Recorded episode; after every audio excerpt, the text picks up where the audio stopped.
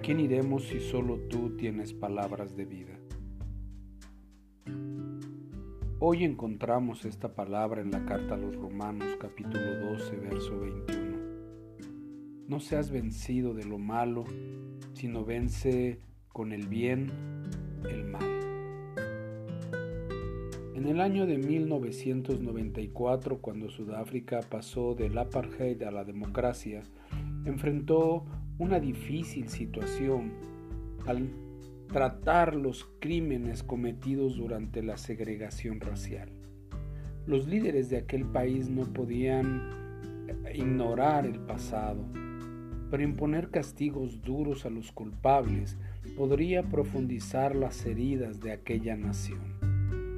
Desmond Tutu, el primer arzobispo anglicano negro de, Sudáfrica, explicó en su libro Sin perdón no hay futuro, cualquier iniciativa que promoviese la retribución podría haber dejado una Sudáfrica repleta de justicia y cenizas. Al establecer la Comisión de la Verdad y la Reconciliación, la nueva democracia escogió el difícil sendero de seguir la verdad y la justicia y la misericordia. Solo así el país podría comenzar a sanar. De cierto modo, el dilema de Sudáfrica refleja la lucha que enfrentamos todos.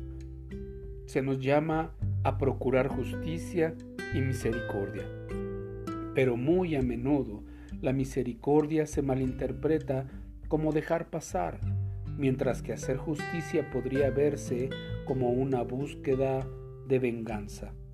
Nuestro único sendero para avanzar es un amor que, además de aborrecer lo malo, anhela también la transformación y el bien del prójimo.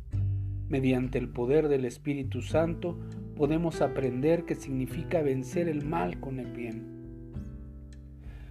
¿Cuándo fue la última vez que presenciaste que la misericordia y la gracia parecieron fomentar la injusticia?